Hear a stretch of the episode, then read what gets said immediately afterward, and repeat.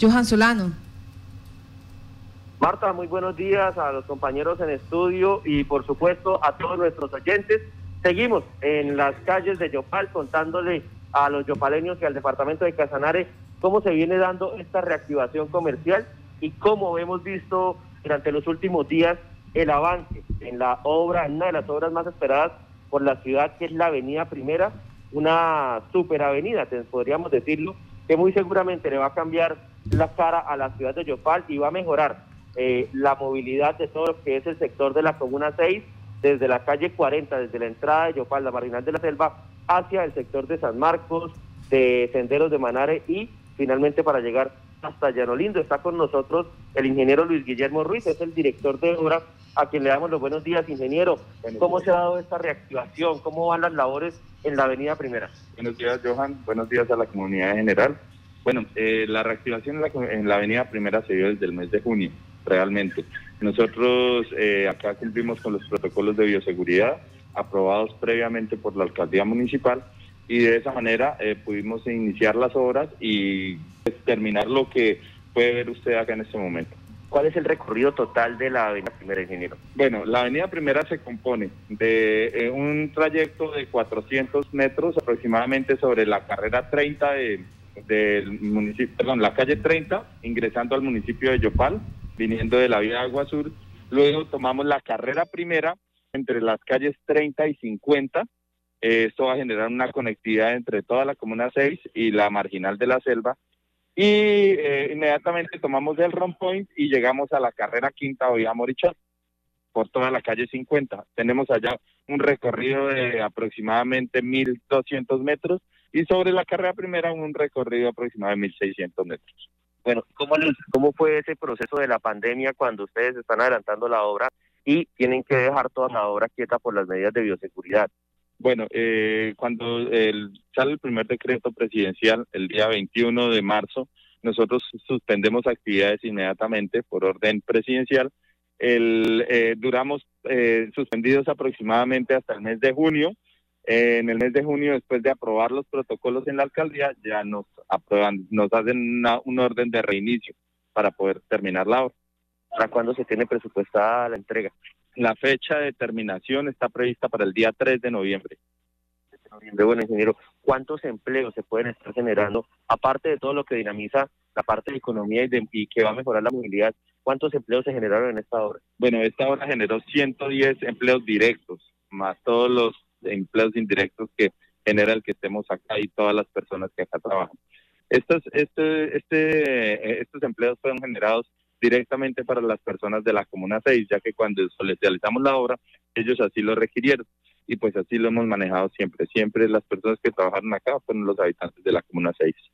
Pues, Marta, hay que decir que ya con la reactivación de las obras y con lo que se ha adelantado en los últimos días de la parte de la ciclorruta, de la parte de andenes, la, la, actividad deportiva de todo este sector se está centrando aquí, sobre la avenida Primera. Hay un carril bastante amplio para que la gente pueda salir a trotar y también está la parte de la ciclorruta. En este momento eh, ya se tienen instaladas también las luminarias. ¿Hace cuánto se, se hizo esta instalación? Porque ha permitido también que la gente pueda salir a hacer deporte en la noche.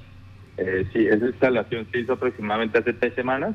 Estamos en periodo de prueba en este momento y estamos realizando las pruebas para el retier y el retilar para poder entregar a la empresa de al a la empresa de alumbrado público de Yopal. Entonces, ahí aparte, pues también ha mejorado mucho el tema de la seguridad en horas nocturnas, permitiendo que la gente pues se pueda movilizar, sobre todo quienes viven en el sector de Torres del Silencio o Torres de San Marcos. Eh, si tienen alguna pregunta para el ingeniero en estudio, por favor, compañeros. Johan, en cuanto a eh, las denuncias que se hicieron por parte de los ciudadanos, de pronto de la obra, eh, ¿ya fueron superadas? ¿Se ha venido trabajando con estas vedurías? ¿Qué ha pasado?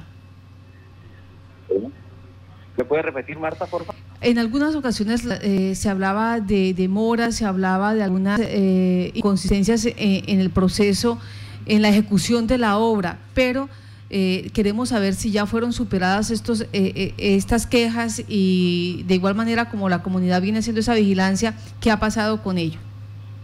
Bueno, en realidad Marta lo que sucedió acá fue que eh, si recordamos algunos residentes de la comuna 6, puntualmente del barrio Los Ojos, salieron a varios medios diciendo que los diseños no concordaban con lo que a ellos les servía o que no les parecía.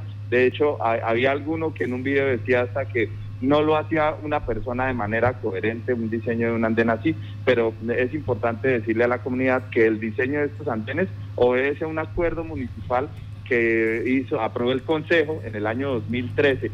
Este acuerdo municipal eh, nos dice eh, en los diseños qué anchos deben tener los andenes y cuáles son los perfiles viales de todas las vías que nosotros estamos construyendo acá. Entonces nosotros lo único que hicimos fue invitar a la planeación, invitar a la, al IDEP para que hiciera la debida aclaración eh, a cada uno de los residentes diciéndoles pues que estos eran unos diseños absolutamente inmodificables, que obedece a un plan de manejo vial del municipio y que obedecen a unas normas internacionales las cuales no pueden ser cambiadas porque yo crea que el andén debe ir más ancho, más delgadito o, afuera o adentro.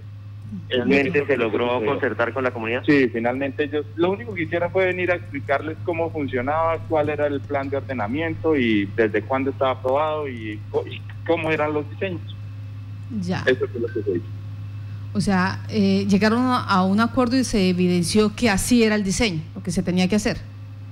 Sí, señora, es que el diseño, como le decía Marta, obedece a un, al plan de ordenamiento territorial que es el acuerdo 014 del 2003, aprobado por el Consejo Municipal de Yopal. También les explicamos a ellos que para modificar un perfil vial en el municipio, eh, eh, la única forma de manejar, de cambiar este acuerdo es que salga otro acuerdo, otro plan de ordenamiento territorial. Tendría que reunirse el Consejo en pleno para poder eh, organizar este tema y no es, un tema tan fácil. Entonces, se les explicó de dónde salían los diseños.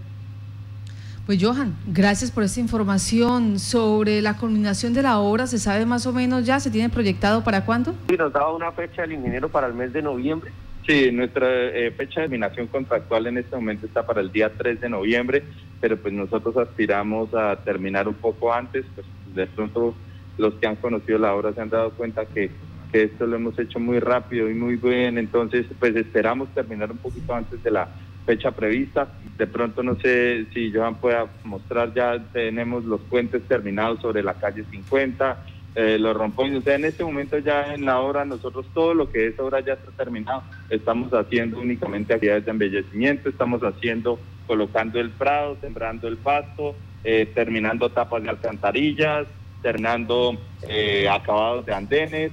Eh, algunos sitios donde algunos residentes de pronto habían invadido un poquito el espacio público, entonces mientras vino el SAYOP, les hizo el requerimiento, eh, perdón, el INEP, les hizo el, el, requerimiento y ya ellos se corrieron y nosotros estamos procediendo a terminar todos esos retacitos que estaban pendientes. Bueno, tiene tarea Johan, mostrarnos toda esa infraestructura que acompaña este proyecto tan hermoso que se ve en este momento y donde obviamente depende ya de nosotros los yopaleños, se cuide, se proteja y se disfrute. Pues sí, Marta, hay que decir que se está convirtiendo en un eje para las personas que les gusta practicar el deporte, como le decía al principio, eh, vemos gente que sale a trotar, gente que sale a montar bicicleta, a caminar con sus mascotas, pero sin duda lo más importante acá es primero la conectividad entre la marginal de la selva y el sector de la Comuna 6. Está el barrio Los Ojobos, bosques de Manares, senderos de Manares, Torres del Silencio, Torres de San Marcos, todo este sector pues va a quedar beneficiado con la obra y eh, sobre todo por el tema de la iluminación. Hay que decir que son luminarias eh, en LED, luminarias de última tecnología, entonces muy seguramente también va a mejorar la seguridad en el sector. Pues muchas gracias a usted por la presentación, por ese ejercicio de ir hasta los barrios, hasta los puntos donde la comunidad nos ha, nos ha solicitado la presencia de Violeta Estéreo para mirar cómo va cada uno de estos contratos, de cada una de estas obras, cada una de estas ejecuciones de recursos. Estaremos donde nos inviten, estaremos allí en lugares donde nos, donde nos inviten, sea en el área urbana, en el área rural. Johan, muchas gracias. Buen día, Marta, y buen día para todos nuestros oyentes.